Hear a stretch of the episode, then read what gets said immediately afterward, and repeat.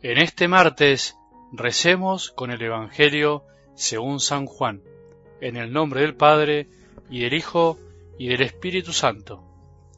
Jesús dijo a los fariseos, Yo me voy, y ustedes me buscarán y morirán en su pecado. A donde yo voy, ustedes no pueden ir. Los judíos se preguntaban, ¿pensará matarse para decir a donde yo voy, ustedes no pueden ir? Jesús continuó, Ustedes son de aquí abajo, yo soy de lo alto. Ustedes son de este mundo, yo no soy de este mundo. Por eso les he dicho, ustedes morirán en sus pecados. Porque si no creen que yo soy, morirán en sus pecados. Los judíos le preguntaron, ¿quién eres tú? Jesús les respondió, esto es precisamente lo que les estoy diciendo desde el comienzo. De ustedes tengo mucho que decir, mucho que juzgar, pero aquel que me envió es veraz y lo que aprendí de él es lo que digo al mundo. Ellos no comprendieron que Jesús se refería al Padre. Después les dijo, Cuando ustedes hayan levantado en alto al Hijo del Hombre, entonces sabrán que yo soy, y que no hago nada por mí mismo, sino que digo lo que el Padre me enseñó. El que me envió está conmigo, y no me ha dejado solo, porque yo hago siempre lo que le agrada.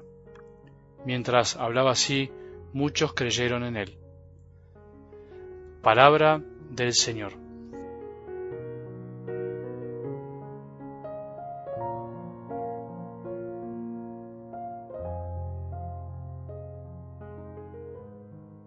Durante esta semana previa a la Semana Santa, la semana más importante del año para los que creemos en Jesús, continuamos escuchando el Evangelio de Juan, que me imagino que estarás experimentando ya algo de dificultad.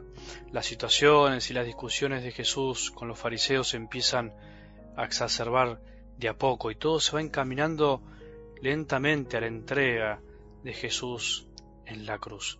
Mucho más desde la resurrección de Lázaro que escuchamos en el Evangelio de ayer. Esa maravilla, ese milagro tan grande de ver a un muerto salir de un sepulcro atado con sus vendas y cubierta su cara con el sudario.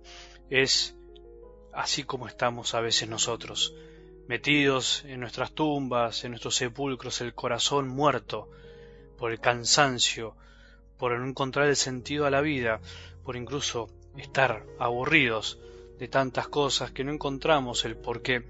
Por eso hoy también dejemos que Jesús nos diga al corazón, levántate, levántate, Lázaro, levántate de la muerte, deja que otros te desaten, deja que yo quiero hacerte revivir una vez más y empezar esta semana y este camino a la Semana Santa con un corazón más grande, más deseoso de amor.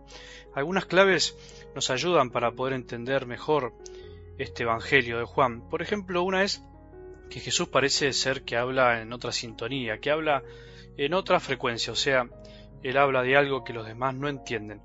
Los fariseos, incluso a veces los discípulos, entienden cualquier otra cosa.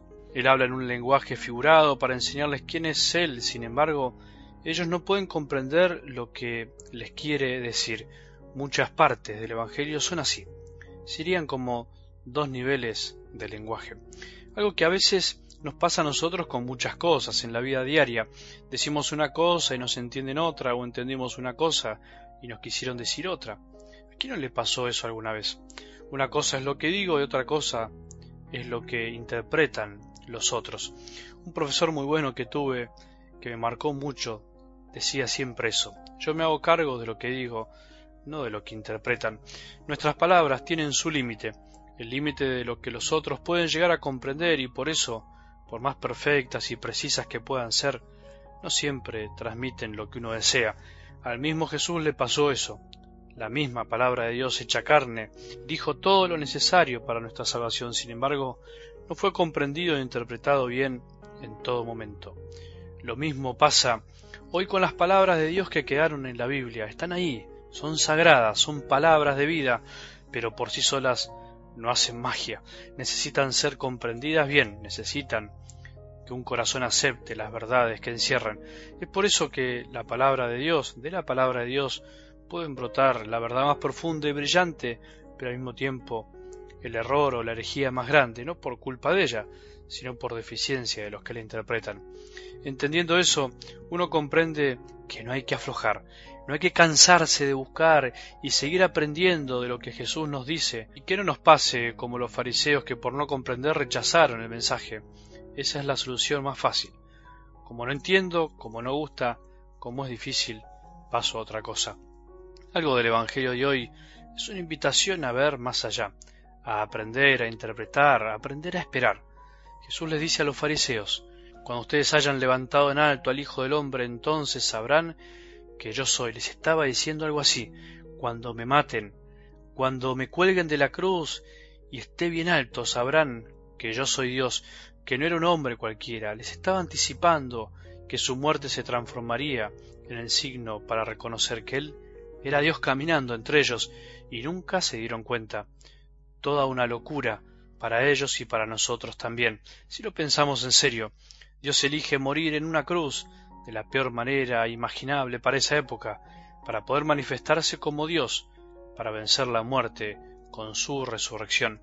Con esta actitud de fondo tenemos que caminar hacia la Semana Santa, no bajando la cabeza cuando veamos a Jesús en la cruz como quien le da un poco de lástima e impresión, sino todo lo contrario, mirándolo fijo para poder descubrir en ese hombre todo el amor de Dios condensado en una persona.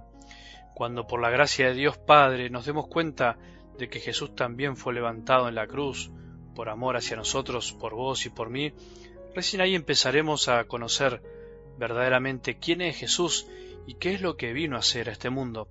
No se conoce solo por los libros. El conocimiento que necesitamos es el del amor, el amor que despierta la fe, la fe que despierta el amor. Nosotros a veces no andaremos hablando en otra sintonía, ¿no será que a veces nosotros estamos escuchando otra frecuencia? Por ahí Jesús nos habla en FM y nosotros estamos en AM.